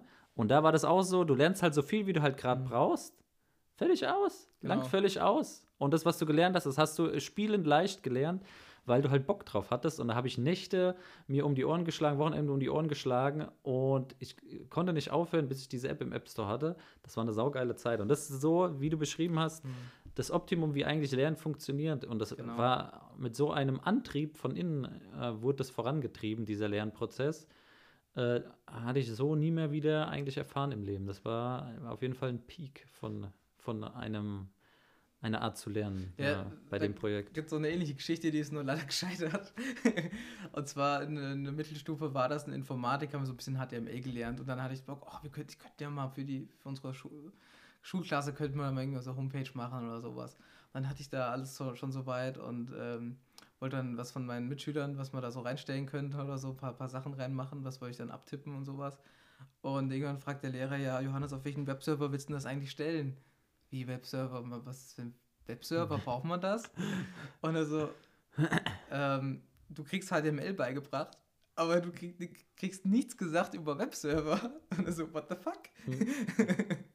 du weißt halt dann. Aber es bringt eine Website ohne Webserver, ne? Ja, genau. Also du, kriegst, du kriegst halt nichts beigebracht eigentlich. Also das ist wieder typisch Theorie und nichts Praxis. Nix. Alles Theorie, nichts Praxis. Ja, äh, ja, grauenvoll. Was auch noch so ein komisches Ding ist, das treibt mich immer zur Weißglut, ist, warum ist das, warum ist es verboten, Daheimsunterricht zu haben? Warum äh, gibt es nicht 100 verschiedene Schulen und du kannst ja, wie du am Anfang Mhm. gesagt hast, du kannst ja deine Lehrer aussuchen. Hm. Wie gesagt, ich habe auch bei der Schülerhilfe gearbeitet und der Nachhilfe, der Business-Zweig Nachhilfe mhm. ist ja ein Milliardengeschäft. So. Ne? Und wenn Schulen so gut und effizient wären, wieso gibt es dann Eltern, die ihre Kinder noch, obwohl die Schule schon um ist, nachmittags um vier, zu uns in die Schülerhilfe schicken, wo die noch mal eine Stunde irgendwie Nachhilfe bekommen? Äh, warum, ähm. warum ist das so? Warum ist das so äh, per Gefängnisstrafe quasi äh, äh, aufgezwungen, zur Schule zu gehen? Das ist was, das ist ja, die, die, die, total so, sonderbar. Die, die böswillige Antwort wäre, weil man damit sehr viel Geld verdienen kann. Also eben zum Beispiel mit Nachhilfe, aber Nachhilfe funktioniert ja in den allermeisten Fällen auch nicht. Da kommt ja aber Nachhilfe ist ja, ist, ja, ist ja noch nicht so alt wie die Schulpflicht. Ja, ja, also die, die Nachhilfe versucht ja immer die Defizite auszugleichen, die die Schule hinterlässt, aber das Problem ist, dass man das nicht machen kann, weil du musst da ja eigentlich Probleme lösen, die da sind, aber es gibt ja neuen Schulstoff und du hinkst ja immer hinterher der, der Schule, deswegen funktioniert Nachhilfe eigentlich nur sehr, sehr schwierig und es funktioniert am besten, glaube ich, wirklich noch in Mathe und ähnlichen Dingen. Ähm, aber äh, du kannst jetzt nicht große, große Fortschritte bei sowas erwarten. Ich fand Nachhilfe auch immer sonderbar. Ich habe das zwar sehr gern mhm. gemacht, weil ich einfach gern Leuten Sachen erkläre, mhm. aber dieses Prinzip von Nachhilfe, das ist. Funktioniert so nicht. Da kriegt man direkt Bauchschmerzen, wenn man und irgendwie tiefer drüber nachdenkt. Das ist ein ne, sonderba sonderbares Ding einfach. Die Eltern sagen, was ist unser Ziel? Nicht, dass mein Kind jetzt was lernt, sondern das Ziel ist, dass es Noten hat, die. Ja, ja. Bei der Schülerhilfe ist der Versprechen vier, vier weg oder Geld zurück oder fünf weg oder Ja, und das ist halt völliger Bullshit, weil du lernst halt nichts, sondern du lernst nur dieses Durchwursteln, ne? Das ist mhm. Fehloptimierung. Ne? Das ist dieses Anti-Pattern, ne? Stichwort Anti-Pattern. Ähm, ja, äh, die andere Frage ja, war, woher kommt das eigentlich? Achso, ich habe gedacht, wir wollen doch tiefer. In die Nachhilfe einsteigen. Nee, warum, warum der Staat das verbietet. Was, ja, was, ja, genau, das wollte ich ja gerade sagen, oder wo es erstmal herkommt, ne, die Schulpflicht, das, ähm, die, oder die Schule selbst in dieser Form, ne, das ist schon von der, von der Kirche her, von den Mönchen, das waren ja diejenigen, die eigentlich Bildung gemacht haben. Und das ist dann über die Sonntagsschule gekommen und das war erstmal so historisch der, der, der Rahmen, ne? Und dann kommt äh, das dann hinzu in einem, in einem staatlichen Bereich, dass du ähm, für das Militär das haben wolltest. Also der Ursprung unserer Bildungsinstitution Schule und der, der allgemeinen Schulpflicht kommt äh, aus dem ähm, preußischen Denken, nämlich äh, der Mensch sollte wenigstens in der Lage sein, äh, lesen und zu schreiben, um Befehle zu, zu empfangen und Befehle zu geben und äh, sollte vielleicht noch eine Waffe bedienen können. Also das sind die, die Basics, die man können sollte, waren auf das Militär zugeschnitten. Und das ist dann immer weiter angereichert worden, hat sich mit diesem Humboldtschen Ideal verbunden und gibt es dann unterschiedliche Institutionen, die dann immer mehr sich angenähert haben, verschmolzen sind. Also Krütze eigentlich so irgendwie. Und ähm, ja, mhm. daher kommt das. Und der, der Staat äh, lässt davon nicht los. Ja, warum lässt er davon nicht los? Weil er hat das natürlich als Instrument für sich entdeckt. Ne? Ähm, die Schule ist halt eine Formungsanstalt und da wird versucht, äh, den Bürger halt, dass man den Bürger so formt, wie man ihn gern hätte. Darum geht es in der Schule. Hm. Wird ja auch erklären, warum halt, äh, warum es halt nicht ums Lernen geht, ne? Ja, ja. Ähm, ja, zum heute sagt man ja, der, der, der Mensch soll arbeitsmarktfähig sein, sozusagen. Ne? Also statt, statt Wehrpflicht, Arbeitspflicht. es ist äh, schon eine Parallele irgendwo. Ähm, ja, das ist nicht der Sinn dahinter eigentlich. Ne? Ähm, das ist auch die Frage, was ist überhaupt Lernen? Also die Frage muss man irgendwie positiv beantworten. Was ist denn das Ziel von Schule? Ja, weiß keiner irgendwie so richtig, ne? Ja, ich meine, was ist das Ziel von Schule? Und wir reden dann irgendwie von Bildung auf der einen Seite, wir haben ein Bildungswesen.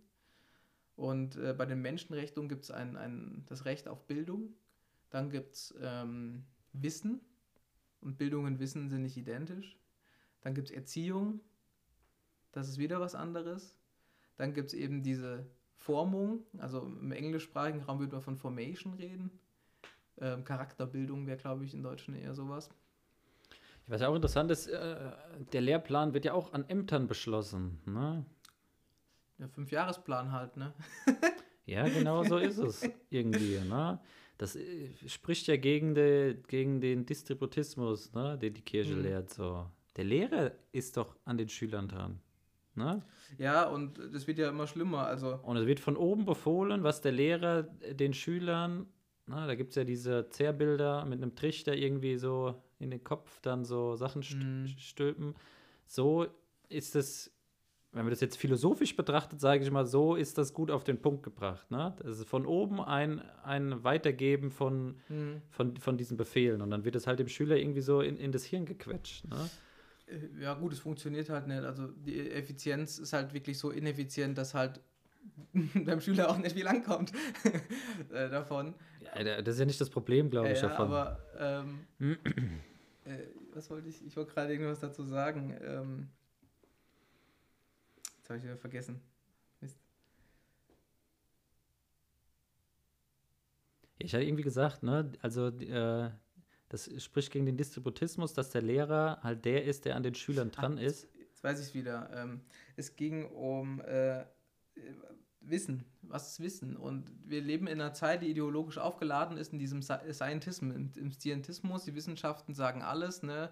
Ähm, das sehen wir auch gerade bei dieser Corona-Geschichte. Ne? Trust the Science und ähm, äh, die, die Wissenschaft sagt, wo es lang geht. Und das sind unsere neuen Hohepriester eigentlich geworden. Und die orakeln sich da was zusammen die, ähm, in der Wissenschaft haben wir diesen Empirismus, der, der sagt, es gibt die wissenschaftliche Methode ähm, und wir machen ein Experiment. Und jeder kann das Experiment durchführen, ist eigentlich scheißegal wer, es kommt immer das gleiche Ergebnis raus. Das ist eigentlich die Definition von diesem Experiment oder von dieser Methode. Und der Forscher verschwindet und es bleibt übrig Wissen. Und so ist es mit der Schule auch. Der Lehrer verschwindet und es bleibt übrig Schulstoff. Hm. Das ist ganz entscheidend. Und die ganzen Lernmethoden, die moderne Pädagogik geht in die Richtung, man nennt es dann Freilernen. Und äh, du hast nur noch Material und der Schüler soll sich selbst organisieren. Ja, ja das habe ich auch noch miterlebt in meinen paar Semestern. Das kommt ja immer mehr, diese, diese Sache. Und das heißt, man will die Autorität des Lehrers rausnehmen und will sagen, der Stoff steht für sich. Und der, der äh, Schüler äh, eignet sich den Stoff an, aber das Luft, läuft nicht, nicht über die, die die Beziehung zu einem äh, Lehrer, der weiß, was er tut. Und das ist, glaube ich, fatal. Das ist teuflisch. Ist teuflisch, ja. Und vielleicht nochmal zurück zu dieser Frage, warum der Staat? Also das Gegenstück wäre dazu die Familie. Ne? Also wer, wer ist zuständig für die Schule? Ja, die Familie. Und die Familie beauftragt den Lehrer. Ne? Ich weiß gar nicht, was ich weiß gar nicht, was man dazu sagen soll. Das ist so eine offensichtliche Wahrheit. Ja. Ich, ich, also das ist wirklich also, äh, wie soll man das sagen? Da müssten eigentlich alle Alarmglocken angehen, wie sowas, äh, sowas, was die, wo die Kinder so lange Zeit verbringen, dass es irgendwie eine Pflicht ist und äh, wie gesagt, es keinen kein, kein freien Markt gibt, wo irgendwie, wo ich mir aussuchen kann, wer mein Kind lehrt, ne? sondern alles ist so äh, befohlen und, und planwirtschaftlich mäßig in, in, in, in mhm. wird in Stein gegossen.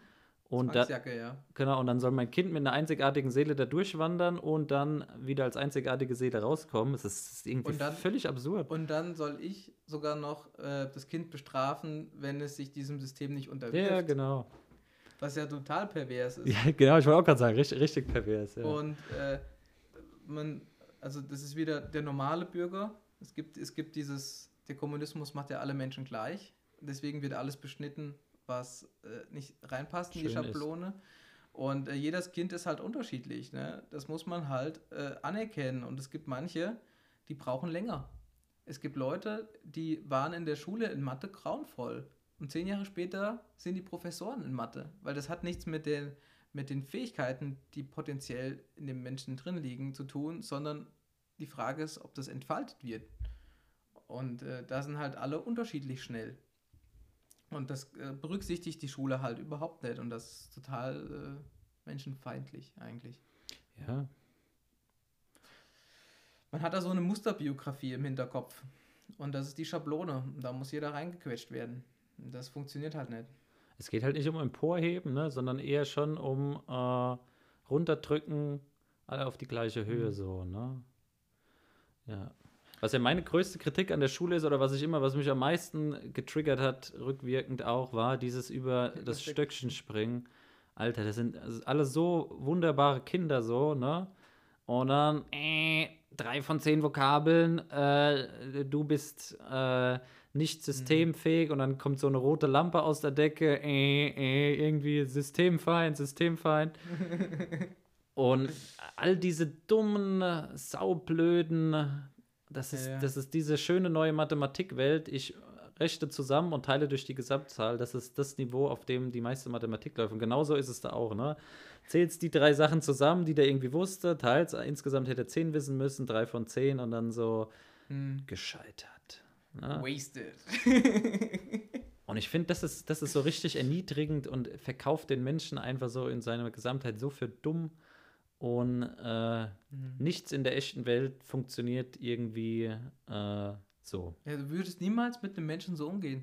Niemals? Ja, du würdest auch nicht dich mit Menschen umgeben, die dich so behandeln. Ja, genau. Du würdest den mal zwischen die Beine treten und sagen Tschüss. Ja, es ist auch, äh, ich finde, es ist auch einfach so, so, äh, so unbarmherzig irgendwie auch, ne? Also so richtig, äh, es sind ja Kinder auch, so, ne? Warum muss man da mit Noten ankommen in diesem Sinne? Diese Zensuren machen, ja. Ja, vor allem so dumme Zensuren. Und- weißt du, es ist ja wirklich, Mhm. es ist, der Lehrer macht es sich ja also auch so maximal einfach, ne? Mhm. Fünf Fragen, wenn du drei weißt, hast du bestanden, bei zweien äh, bist du durchgefallen so. Mhm. Kein, keine Grautöne erwünscht so. Oder Ja, ja, ja. auch gar keine Gesamtheit erfassen, sondern also es ist wirklich, Genau. es ist wirklich zusammenzählen und durch die Gesamtzahl teilen. Das ist also ein so, also eine Evaluationsmetrik, die in der Wirklichkeit nicht besteht. Genau. Ja, und dann ist derjenige, der das System verstanden hat und weiß ganz genau, wie ich es umgehe, der wird belohnt. Richtig, Der, genau. Und äh, keine Ahnung, der kriegt einen Führerschein, obwohl er nicht Auto fahren kann. Und der, der Führerschein äh, nicht kriegt, der kann vielleicht Auto fahren. Ne? Der Ebene Ja, so ist es ja. dann. Mhm. Und das fand ich wirklich immer rückblickend äh, so komisch. Und das, das war, es hat auch so ein, so ein Willkürcharakter Ja, einfach so, ne? Und dann gab es ja auch noch so, äh, kannst da noch einen Punkt rausschlagen, wenn du argumentierst und da noch einen Punkt rausschlagen. Es war, es ist, es ist so seltsam gewesen. Ah, furchtbar. Ja, äh, viel Heuchelei, ne? Aber ähm, Und du kannst, also es, es stellt halt auch einfach nicht fest, ob du irgendwas kannst, so, ne? Wenn du zum Ja. Schreiner gehst, Ja, das ist, das ist was der Nassim Taleb zum Beispiel immer sagt über Intelligenztests. Die messen nicht, was du kannst, sondern was du nicht kannst. Ne? Also das sagt, wenn jemand so und so viele IQ-Punkte hat, dann kann er das und das nicht. Aber es sagt nie etwas aus, was jemand kann. ja, das ist eine interessante Sichtweise. Ne? Ja. Und äh, das ist halt äh, die Art und Weise, wie das allgemein funktioniert. Ne? Du wirst nur für das belohnt, was du, was du, wo du nicht scheiterst. So rum, muss man sagen. Wo du nicht scheiterst, das ist in Ordnung. Und ähm, was du kannst, wirklich positiv kannst, solange es nicht abgefragt wird, ist irrelevant. Um das jetzt wieder auf den Sport zu beziehen, meine absolute Lieblingsanalogie, mir ging es wirklich auch um die, äh, um die Gesamtheit, um das Ganzheitliche, dass das irgendwie, das ist ja eigentlich auch, also das Leben funktioniert ja auch nicht so, dass du nie Aufgaben hast und nie scheiterst, sondern aber die Aufgaben, die du im echten Leben hast, die sind halt ganzheitlich irgendwie. Ne? Und beim Sport funktioniert das ja auch nicht so. Du, kein Basketballer wird daran gemessen, ne? ob er jetzt irgendwie äh, in einer, weiß ich nicht, kein Gegenspieler, er kann fünfmal auf den Korb werfen, er trifft dreimal von fünf, dann ist er ein geeigneter Basketballspieler oder nicht, sondern wenn du in einem echten Basketballspiel bist, da, das, die, die, da gibt es ja so viel Dynamiken und so viel äh, Dinge, auf die du dich einstellen musst. Und äh, so bewertest du einen Basketballspieler. Du stellst ihn aufs Feld in einem echten Basketballspiel und guckst dir an, wie der ein ganzes Basketballspiel macht. Und am Ende musst du es bestimmt bei fünf Spielen oder so machen, um dir wirklich einen Eindruck davon zu verschaffen, was der kann. Ne? Und so funktioniert es ja auch im echten Leben, wie im Straßenverkehr oder so. Ne? Ja. Schön, dass du, schön, dass du die Fragen in diesem Bogen da irgendwie gemacht hast. Die helfen dir bestimmt irgendwie so ein bisschen weiter, aber das, das eigentliche Wesen vom Autofahren hat, hat damit ja irgendwie äh, kein. Also, weil du gemeint hast, das ist auch was, was sie nicht können, dann wäre das ja ein. Äh, keine hinreichende Bedingung, sondern wäre es eine notwendige Bedingung oder so? Wäre das noch eine notwendige Bedingung? Nee, auch nicht. Ne, Wäre noch das nicht mal eine du- kannst du ja notwendige nicht unbedingt sagen, kommt drauf an, was gefragt wird. Ne? Also, was, du, was ja Ja, meine These war, selbst wenn es eine notwendige Bedingung wäre, wäre das ja noch nicht mal eine notwendige Bedingung, die du da irgendwie feststellen kannst, dass es halt nicht kann oder so. Ja, Ne? ja. Ja, also ich meine, Also es, sagt, es ist wirklich einfach, äh, nach meiner Auffassung einfach nichts. Also no notwendige Bedingungen, wenn man beim Autofahren bleibt, ne, du solltest äh, gescheit sehen können. du solltest körperlich so sein, dass du einen Schulterblick machen kannst. Zwei Hände haben zum Beispiel. Zwei, ja, das muss noch nicht unbedingt sein, das kannst du noch ausgleichen. Da gibt es noch Spezialmöglichkeiten. Also okay, ne? vom Spezialequipment haben wir wieder ne? nicht ausgegangen. Da, da gibt es noch Möglichkeiten und, und wenn du, keine Ahnung, mit der Kupplung nicht klarkommst, dann kriegst du auch ein Automatikauto. Das, alles kriegen wir alles hin, aber wenn du halt blind bist, solltest du nicht Auto fahren. Ganz einfach. Ja. Und das ist eine notwendige Bedingung. Hm. Ich glaube, da ist halt äh, viel pädagogisch kaputt. Das ist auch etwas, äh, was im Bereich Erziehung von Eltern geht, ähm, äh, was auf diesem Lohn- und Strafenprinzip beruht, was eben dieses über das Stöckchen springen ist. Und ähm, dieses, diese Frage von, von Lohn und Strafe ist ja eigentlich nur eine ethische Sache. Also wann sollte man, man sein Kind bestrafen? Ja, wenn es was gemacht hat, was unanständig ist. Also ein ethisches Problem. Moral, genau. Ja. ja, es hat irgendwie, keine Ahnung, geklaut dann sollte man sein Kind bestrafen. Wenn es ein anderes Kind verprügelt, dann sollte man da auch was tun. Außer es hat einen guten Grund, das andere Kind zu verprügeln, dann ist es in Ordnung vielleicht. Aber das sind diese, diese Ebenen, wo man äh, auf, auf einer ethischen Sache guckt. Und dann gibt es aber Sachen, die sind überhaupt keine ethischen Fälle, sondern das ist, wo Eltern ähm, irgendein bestimmtes Verhalten wollen, aber es ist völlig egal, weil es nicht ethisch ist. Und dann bestrafen sie das Kind und das Kind weiß gar nicht, warum wurde ich denn jetzt bestraft? Ich habe ja, gar nicht falsch gemacht. Kennt jeder aus seiner Kindheit. Ja. Und äh, genau, das Kind hat einfach nur nicht das gemacht, was die Eltern gerade wollten, weil die Eltern überfordert sind, was auch immer. Und in der Schule passiert es ja ganz genauso. Also dieses über dieses Stöckchen springen, das funktioniert nach diesem gleichen Prinzip. Du wirst für etwas bestraft, was irrelevant ist und was dich nicht formt, was dich nicht prägt und was in der Peripherie liegt. Ja, was auch nichts mit Moral zu tun hat, ja. Ja, ja interessant formuliert. Und äh, das gut, ist so, ja. dass, das wird auch jeder sagen. Es gibt, es gibt Haue, die man im Leben bekommen hat, die man verdient hatte. Und da hat niemand was dagegen. Das Problem ist die Haue, genau. die man bekommt, die man nicht verdient hatte. Und äh, das ist diese, diese Problematik zwischen richtiges Strafen, falsche Strafen. Mhm. Sehr da, da, daran müssen wir arbeiten. Mhm. Ja. Oh, sehr interessant, cool, ja. Ja, vielleicht ist noch so ein Themenblock. Ich meine, wir haben jetzt schon ziemlich lang geredet, aber es ist so ein spannendes Thema. Also das mit dem Stöckchen wirklich, das bringt mich auf die Palme. Ja, aber das wollte ja, ich noch vielleicht, ja, vielleicht abschließen. Wir, noch, noch, vielleicht noch kurz da dazu. Äh, die Schule präsentiert ja einem immer eine Wahrheit. Eine bestimmte Perspektive. Ja, genau. Und äh, wenn du halt äh, später merkst, die war halt vielleicht doch Bullshit, dann ähm, zweifelst du halt natürlich irgendwo am System, aber das System lässt halt auch keine Spielräume zu, ne? Das ist halt irgendwie so krass. Ähm, nimm mal sowas wie historische Prozesse, die bewertet werden. Ne? Also historische Ansichten wechseln mit der Zeit. Und da gibt es äh, Streitigkeiten, wie was zu bewerten ist. Und ähm, das wird abschließend nicht entschieden werden, sondern das ist eine Diskursfrage. Und dann steht aber im Lehrbuch, genau eine bestimmte Meinung und die sollst du reproduzieren und wenn du eine andere Meinung hast, kriegst du Haue. Ja, furchtbar. Das ist, das ist grauenvoll und du darfst nicht widersprechen mhm. bei ganz vielen Sachen. Das wäre jetzt, um da noch ein Beispiel zu machen, bei Corona wieder so interessant. Ich habe da mit Nachhilfeschülern ähm, mir diese äh, Datenreihe angeschaut. Also ich habe im Januar 2020 hatte ich schon die Daten aus Wuhan mir geholt für jeden Tag und habe geschaut, wie viele haben wir heute, wie, also Tag 1, Tag 2, Tag 3, Tag 4 in der Mathebuch steht immer, Bakterien und Viren haben exponentielles Wachstum. Wollen wir doch mal gucken, was hier passiert. Und die hatten das nämlich da gerade auch in der Schule gehabt, das Thema. Äh, super, wunderbar. Also immer ein Delta ausgerechnet für jeden Tag, für die Woche, Sterbezahlen.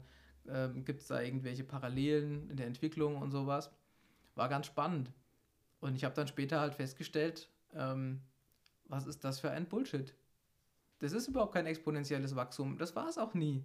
Da kommt dann der Hendrik Streeck an und sagt, naja, das sind sogenannte sigmoide Funktionen. Man benutzt da in der Epidemiologie die Gumpertz-Funktion. Und hat da ein bisschen was so erklärt, was das ist. Und dann so, das heißt, das Wachstum nimmt äh, sofort ab. Also am Anfang hast du 40% Wachstum, dann 30, dann 20, dann 10 oder irgend sowas. Da hast du eine eigene Funktion, die dann das Wachstum beschreibt, bis es auf Null runtersinkt.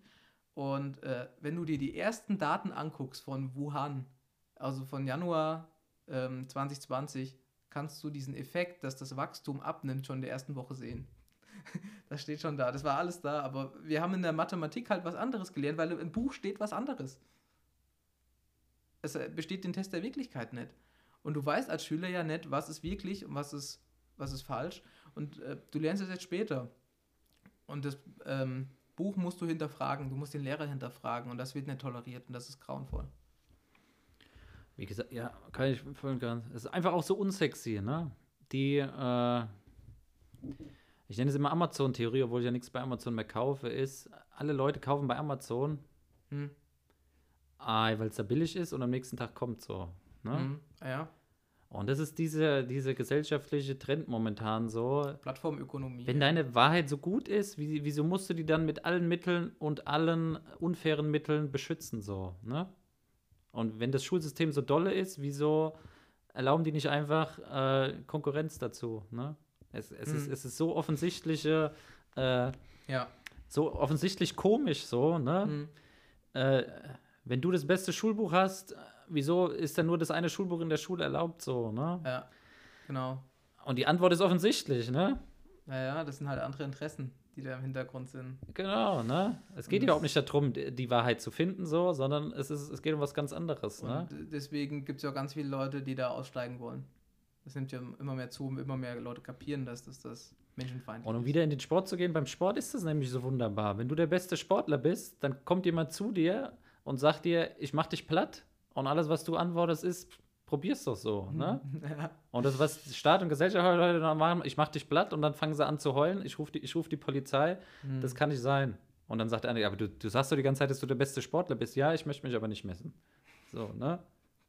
Wir können nicht gegeneinander Ja. spielen, äh, ja. aus den und den Gründen. Und wenn du nämlich wirklich diese, Hm. wenn du weißt, dass du was kannst, dann kann jeder kommen und dich herausfordern. Ja, Ne? Und ist der er, souverän, ja. genau. Wenn du nichts kannst und jemand dich herausfordert, dann geht dir der Mhm. Kackstift. Ne? Genau. Weil ja. dann wirst du entblößt für das, was du wirklich bist. Nupp. Ja. So, jetzt wollte ich noch ein Thema ansprechen, nämlich äh, Stichwort Mitigation. also, ähm, was gibt es denn eigentlich für Möglichkeiten, da was jetzt zu ändern? Was kann man denn als Einzelner tun, so eine praktische Dimension? Also, wir können jetzt ja nicht anfangen und äh, Kinder von der Schule abmelden. Ja, wie gesagt, das ist schwierig, weil dann klopft ja die Polizei. Naja. So, was sind denn Möglichkeiten? Also ich denke halt, Corona hat gezeigt, es gibt schon, schon Möglichkeiten, da irgendwas zu machen. Ne? Da wäre jetzt eigentlich ein riesen Bildungsmarkt, den man erobern könnte. Tja, was könnte man machen? Ich kenne ja Leute, die wollen, die suchen sich auf jeden Fall andere Schulen, ne? Hm. Im privaten oder im kirchlichen Bereich. Äh, schwierig. Ja, aber welche Frage jetzt? Wenn du jetzt Kinder hättest, was würdest du machen? Also, wie gesagt, ich wollte ja selbst Lehrer werden und habe fand Nachhilfe schon immer cool. Ich wollte ja schon vielleicht auch mal selbst eine Schule gründen. Da hatte ich auch schon mal ganz konkrete Vorstellungen davon. Äh, aber das ist jetzt natürlich äh, ein, ein Nischenvorschlag, ne? Weil man kann nicht einfach ein, eine Schule gründen, haben wir schon festgestellt, warum. Ist ja kein Interesse daran, dass es mehrere Schulen gibt. Hm. Ja, aber sonst, äh, was würde ich machen? Also was ich auf jeden Fall, äh, die, äh, man, muss, man muss die Kinder halt für Sachen äh, selbst begeistern, ne? Das haben meine Eltern bei mir schon gut hinge hinbek- hingekriegt und das wäre auf jeden Fall eine Maßnahme, die ich bei meinen Kindern halt irgendwie machen würde. Denen das Praktische zeigen, ne? Und denen äh, die, äh, ja, die Neugier halt irgendwie erwecken, die, die, die in der Schule halt nicht so erweckt wird bei Dingen. Ne? Und ich weiß jetzt nicht, was für konkrete Dinge das sind, aber das kann von Dingen sein, die man selbst herstellt, über Sport, über irgendwas Theoretisches oder so. Aber das war bei uns daheim, als ich klein war, immer, äh, war das immer relevant. Und meine Eltern haben sich immer sehr viel Zeit genommen, mir auch Sachen nochmal zu erklären oder so. Äh, das wäre das Einzige, was mir jetzt spontan einfällt. So. Ja. Also äh, Sachen dem, den Sinn geben. Den kosmologischen vielleicht auch. Ja, ja was willst du machen? Ja, also ich glaube, ich bin da schon so ein systematischer Denker. Also ich brauche erst ein Ziel, bevor ich loslaufe. Und ich würde erstmal schauen, was sind denn eigentlich die Ziele von Schule? Und dann, was leistet das eigentlich? Also, was, was wird denn von dem Schulsystem abgedeckt? Wo ich denke, also du hast was von Steuererklärung erzählt vorhin. ne, es gibt so lebenspraktische Dinge, die halt ausgeblendet werden. Da würde ich versuchen zu schauen, welche, welche Dinge braucht man denn noch und würde versuchen dann dort ähm, nachzubessern selbst. Ne? Also sie selbst in die Hand nehmen. Ich glaube, das ist das Wichtigste. Verantwortung zu übernehmen für, für die Kinder und zu sagen, ich will, dass du das, das, das und das kannst. Und deswegen zeige ich dir das. Und das, Musik zum Beispiel auch, ne? Ja, Musik wird so ein klassisches Beispiel, weil das die Schule halt sowieso nicht leisten kann. Der Sport wäre auch ein Beispiel, kann die Schule nicht leisten. Ähm, Sportunterricht war auch immer ein Klassiker, ja. Und ähm, der, der andere Punkt, also und vor allem richtiger Sportunterricht, das ja, ist ja, ja nochmal was ich weiß, was du meinst. Und ja. ähm, können das ja auch besser machen. Einfach, äh, ist ja graduell auch schlecht. Ähm, und dann gibt es so Dinge wie ähm, Werkzeug, ähm, Werkzeuge damit umgehen, ne? also diese handwerklichen Sachen, ne? dass man keine Angst vor einer Kreissäge haben braucht, weil man weiß, wie das Ding funktioniert, was man damit macht. Ein bisschen was so allgemeines zum Thema Strom und so. Wie funktioniert eine Heizung, Zentralheizung? So, solche Sachen, die kommen in der Schule ja irgendwie zu kurz, vor allem lebenspraktisch. Ganz wichtig, ähm, diese, diese Ziele zu identifizieren, umzusetzen und vor allem selber vorzuleben. Das ist noch der andere wichtige Punkt. Ähm, ich schicke mein Kind nicht in eine Kinderfreizeit, wo es, keine Ahnung, Camping macht, damit das Kind Camping lernt, sondern ich muss selber mit dem Kind irgendwo hingehen und was machen und ihm selber das zeigen. Ich kann nicht immer nur Leute engagieren, die was für mich tun. ja. Ich muss selber machen. Ne, Ich bin selber der erste Lehrer. Ich glaube, das ist ganz wichtig. Und wenn ich selber der erste Lehrer bin, dann ähm, Habe ich beim Sport auch immer das? gemacht. Da haben wir Ausdauer gemacht, als ich Trainer war und ich war immer der Erste, der vorweggelaufen ist. Und wenn alle ausgepowert waren, habe ich noch drei Runden gedreht, damit die das sehen. Ne? Ich fand das immer wichtig, dass man als Trainer, gerade Ausdauer wollte niemand machen. Ne? Die Kinder wollen ja spielen, ne? Mhm. aber Ausdauer muss halt, gehört halt auch dazu, ne? Zu deinem sportlichen Repertoire. Ja? Und bei so Sachen, wo die gekotzt haben, ne? ich hätte mich auch neben dran setzen können, genau, einfach mitgelaufen. Du hast, also, hast die erste Runde gedreht, dann sind die von alleine, sind die mitgelaufen, weil die wussten, äh, die Autorität läuft vorne weg. Ne? Dann war das für die was völlig Natürliches, aufhören Mhm. zu maulen, dass wir jetzt Ausdauer machen, sondern die haben mich einfach eingegliedert, ohne noch zu murren. So, und dann haben wir die Ausdauer gemacht. Ja. Genau, und, und, und so muss das sozusagen sein, ja. Dass ich selber weiß, was sind denn eigentlich die Ziele, die ich mit der Schule verbinde. Und dann sorge ich dafür, dass das Kind das kann. Das ist auch so eine Form von Leadership, ne? von, von Leiterschaft, von Leiterschaft, ein komisches Wort. Leidenschaft hört sich an wie Das eine heißt- Stadt. Das heißt eigentlich Führung, ne? Das heißt eigentlich Führung. Ähm, dass man nicht nur die Ziele vorgibt, sondern dafür sorgt, dass dieses Ziel auch erreicht wird, ne? Also man, man delegiert oft Aufgaben und man sagt dann, okay, ja, das ist halt ein scheiß Lehrer. Dem habe ich die Aufgabe übertragen und der Lehrer ist dafür zuständig. Nein, der Lehrer ist nicht zuständig. Du bist dafür zuständig, dass dein Kind Mathe lernt. Das ist deine Verantwortung, nicht des Lehrers. Und wenn der Lehrer scheiße ist, dann musst du halt dafür sorgen, dass das Kind Mathe kann. Ne? Mein Punkt war auch unter anderem, Autorität muss ich verdienen. Ne? Ein Lehrer ist ja eine Autoritätsperson und wie ich am Anfang Mhm. mal da erzählt hatte, die strengen Lehrer, die haben sich ihre Autorität halt auch irgendwie verdient, ne? weil die das eingefordert haben. Hm. Und äh, wie gesagt, Autorität kannst, kannst du nicht befehlen oder kannst du nur bis zu einem gewissen Grad befehlen. Und die gute Autorität ist ja die, wo du dich freiwillig unterordnest, weil du merkst, der hat was drauf so. Ja, Und das war mir zum Es- Beispiel auch bei diesem Ausdauerding, was ich eben beschrieben habe, halt wichtig, ne? Das, äh, das, was ich im Training da halt irgendwie auch von mir gebe, durch meine, äh, durch meine, durch mein Vorleben und mein Selbstmachen halt, äh, da bestätigt werden. Ja. ja, es ist ähm, genau diese Ebene, es ist das Entscheidende. Ähm, wenn ich nicht dem Lehrer vertraue, dass er das, was er mir beibringen soll, kann, höre ich nicht auf ihn. So ähnlich wie wenn du einen Autounfall baust und du willst jemanden anrufen, dann rufst du jemanden an, der Ahnung hat und nicht jemanden, der keine Ahnung hat. Ich meine, klingt jetzt irgendwie logisch, aber du willst eben darauf vorbereitet werden. Und ähm, du suchst immer den, der es kann. Nicht der, der es nicht kann, der, der schwätzt, der irgendwas in der Richtung macht. Also Autorität basiert immer auf Kompetenz. Gut. Gut. Ah ja, gut, haben wir natürlich nicht abschließend alles gemacht. Ja, man vielleicht, könnte noch ewig drüber reden. vielleicht kommen wir mit dem Thema Uni mal irgendwie drauf zurück oder so. Ja, genau, über Uni reden oder was Vergleichbares. Ja, okay. Ja, aber war auf jeden Fall sehr interessant. Interessantes Ja. Gespräch, ja. Ich habe noch eine lustige Anekdote aus dem Sportunterricht, die ist mir eben noch eingefallen, weil wir sie auch so von so Geschlechtertrennung hatten. Hm. Und es war Oberstufensport, ne? Die Männer in ihrer Blütezeit, alle so 17, 18, 19, schon so richtig muskulös so. Und dann haben Ja. wir mit den Mädchen zusammen Sport gemacht. Oh, und das war, es ist echt, das war auch so ein Beispiel, wo man das einfach irgendwie trennen haben musste, weil die Jungs, die hatten wirklich immer alle Schaum vom Mund und wir wollten uns gegenseitig messen und dann mussten wir mit den Mädchen zusammen spielen. Ich weiß noch, wir haben Hallenfußball gespielt und da gab es einen Freistoß und ich habe den Freistoß getreten und da hat sich ein Mädchen, hat eine Ein-Mann-Mauer gemacht. Und da habe ich gemeint, äh, willst du dich jetzt hier wirklich in die Mauer stellen? Damit schieße ich dich voll ab. Und ich meine, kein Problem. Und dann habe ich den Freischuss getreten, habe ich natürlich voll abgeräumt. Und dann habe ich einen riesen Anschiss vom Sportlehrer bekommen, warum ich das Mädchen denn abgeschossen habe. Und dann habe ich probiert, dem Sportlehrer zu erklären, die hat sich in die Mauer gestellt. und das war irgendwie, das war für die einfach so kein, keine Relevanz für gar nichts, so, sondern ich war dran schuld, weil die halt ihre Aufgabe als, als Mann in der Mauer halt sehr gut erfüllt hatte. Ja. Ja, ja, genau, das ist es. äh, Und, und das ist jetzt nicht förderlich, dieses Verhalten im, Ja, im Sport genau. überhaupt nicht. Also, das äh, gut, im Sport, da kann man jetzt ewig drüber reden, weil wir sehen das ja gerade bei diesem Gender-Kram, ne, bei dieser Lia Thompson ähm, und dem, dem Schwimmen, wo das Wäre die. Anfänge, genauso war das da, ja. Ja, da hat sich ja schon gezeigt. Ähm, ja, es gibt ganz viele solche Anekdoten. Die Schule produziert sehr viel. ja. Wollen wir es mal dabei belassen? Na gut, dann beenden wir die Folge im Namen des Vaters und des Sohnes und des Heiligen Geistes. Amen. Gelobt sei Jesus Christus. In Ewigkeit. Amen.